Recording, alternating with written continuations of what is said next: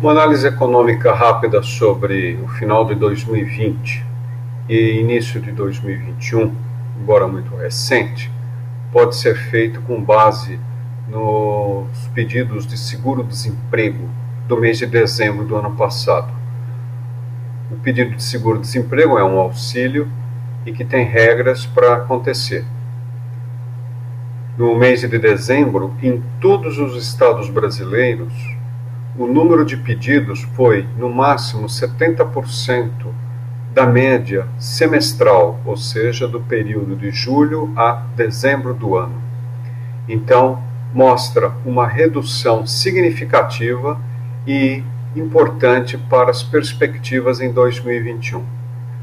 Para outras análises de cidades brasileiras, em particular dentro de setores, veja por favor o nosso e-mail, escreva fazendo a consulta.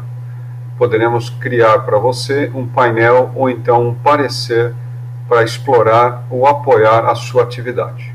É isso.